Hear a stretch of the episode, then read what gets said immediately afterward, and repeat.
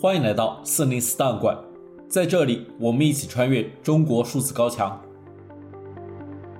一月十日，距离丰县铁链女事件已过去近一年，律师李庄前往丰县，并写下《丰县行》一文，记录这段经历。文中写道：董集村在一条乡间小路上，距公路约有四五百米。冬季的苏北虽有阳光蓝天，可凛冽的寒风和北方一样，令所有的树叶凋落。很远，我们在车上就看到村口有人把守，隔离墩七零八落地摆放在路中间。有人朝路中央走来，可这条狭窄的小路已无法掉头，只好硬着头皮往前开。还没开到隔离墩，村干部冲我们走来，他站到车前，伸手示意停车。该人的模样还有点董志明的范儿。他说：“干什么的？”我们回答：“去老董家。”他说：“哪个老董家？俺村里大部分都姓董。”我们回答：“董志明家。”去看看那八个孩子，该过年了，我们去慰问一下。他说：“拿身份证登记。”司机拿身份证去登记，我跟随下车。路边是一个一个铁皮房子，集装箱，这就是昼夜有人值班的检查站。另一个村干部带我们进了集装箱，进门开始登记。我说：“全中国可能就你们的村子需要身份证登记才能进村。”村干部默不作声。登记完毕，我们要求进村，人不允许。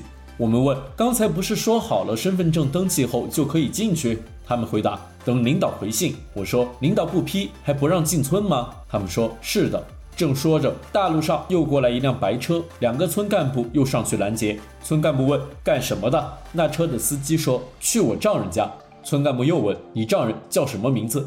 我走上前去说：“人家回自己岳父家，怎么还不行呢？”不用你管。村干部嫌我多事。另一个村干部正在打电话报告我们的情况。他说：“北京牌照，两个人。听说后面还有车来。”不一会儿，来了一群骑电动警车的协警们。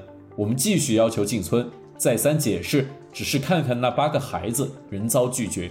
眼看到了中午，实在没有希望，我们要返回丰县。车辆启动后，突然发现一辆白色轿车横在了路中央，把我们的退路堵死了，既不让进村看孩子，又不让走。村干部站在车前，流里流气地说：“你们可以走啊，我们也不拦着。”我上前推了他一把，示意司机尽快把车开出来。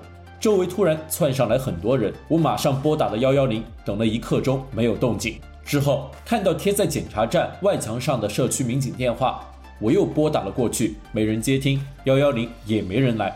第二次拨打幺幺零，距首次报警大约半小时，第一辆幺幺零警车赶到。警察首先询问了我们的姓名和身份证号码，又问从哪儿来，来干什么。我们依次做了回答，并强调我们就是看看孩子，该过年了，慰问一下。警察说：“你们有授权吗？”我们回答：“一个公民关心另一个公民，需要授权吗？”警察沉默，正在争执。第二辆警车赶到。下来个领导模样的人，又问了一遍从哪儿来到哪儿去。我们回答从北京来，看看铁链女，看看她的八个孩子。该过年了，受大家委托过来慰问。他说这个嘛，要到县委宣传部报备。我们说我们都是民间自发，不是人民日报，也不是央视什么的，报什么备呢？他说那不行，任何人来都需要报备。争论不休，交涉未果。中午时分，无功而返。铁链女的命运，八个孩子的现状，挥之不去的情节。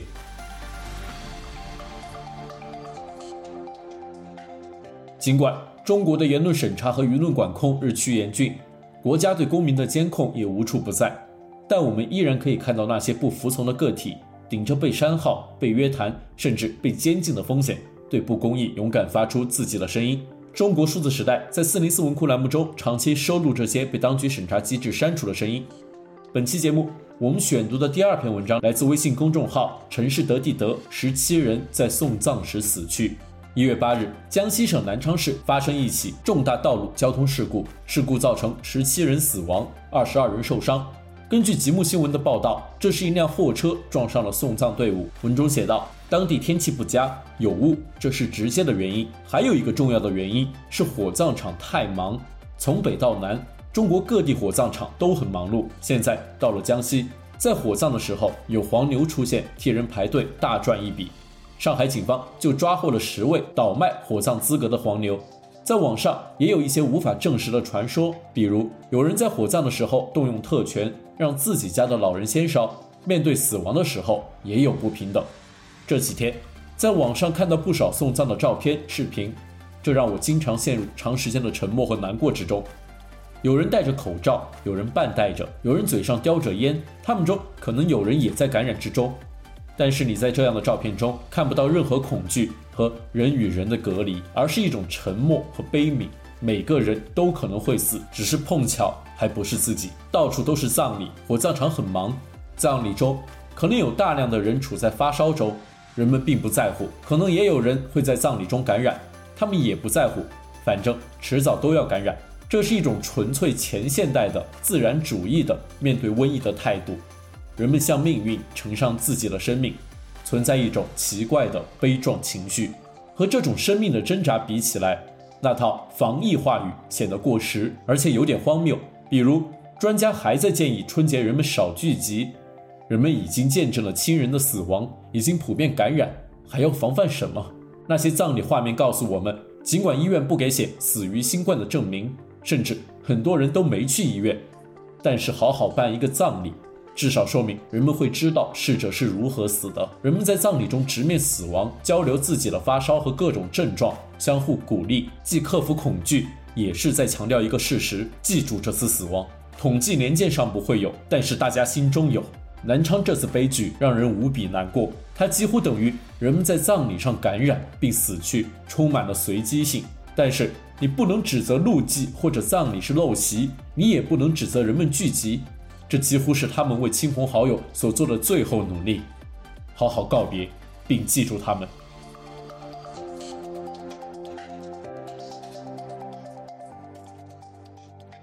Paxlovid 呢，由于企业报价过高，很遗憾的没有成功。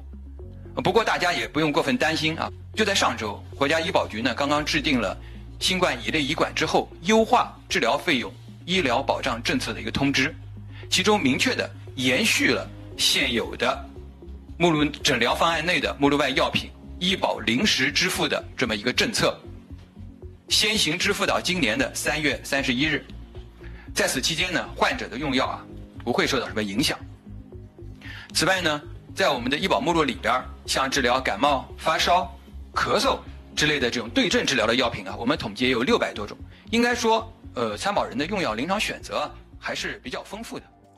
一月八日，辉瑞新冠口服药 Paxlovid 医保谈判失败，无缘进入国家医保药品目录。微信公众号“一个生物狗的科普小园”发布文章，问题从来就不该是辉瑞能接受的 Paxlovid 降价幅度。文中写道。为什么大家希望 Paxlovid 能谈成？因为它对新冠有明确的作用，而在疫情下，我们又有显著的需求。面对山呼海啸的新冠感染，它在国内的供应一直处于极为紧张甚至混乱的状态。希望它进医保，不仅是或者说不是想着这个药能降价，而是希望进了医保之后，这个药的供应能够得到保障，感染了之后符合条件、重症风险高的人能及时用上。对老百姓想的是有药可用，这一点医保集采应该也心知肚明。所以说这药没谈成时，顺便又说了阿斯夫定和清肺排毒颗粒谈成了，大概也是知道后两个什么成色。又进一步说，涉及新冠还有六百多个药物在医保名录，但这就是偷换概念了。通过双盲实验以及真实世界检验，真正能针对新冠降低重症风险的。这些药物里只有 Paxlovid，把六百多个药加进来，那是把各种退烧药、止咳药都算上，这有意义吗？难道和医院里焦头烂额的医护人员说，不要慌，虽然没有 Paxlovid 来降低感染的老百姓的重症风险，但退烧药医保会报销。因此，当集采抛出价钱没谈拢，而媒体纷纷揣测集采底线多少，辉瑞只愿意降价多少时，我们早已偏离了 Paxlovid 未进医保集采的关键议题：如何保障国人能用上一个明确有效又有切实需求的药物？非常现实的一点，Paxlovid 是目前所有新冠抗病毒药物中有效性、安全性总体最好、使用最为便捷的选择。而如今重症高峰下讨论 Paxlovid 应该值多少钱，不如问一下：一条命值多少钱？以上。是本期选读的三篇四零四文章。文章全文见中国数字时代网站这些作品版权归原作者所有。中国数字时代仅对原作进行存档以对抗中国的网络审查。中国数字时代 cdt 致力于记录和传播中文互联网上被审查的信息以及人们与审查对抗的努力。欢迎大家通过电报 telegram 平台项目投稿为记录和对抗中国网络审查做出你的贡献。投稿地址请见本期播客的文字简介。阅读更多内容请访问我们的网站 cdt dot media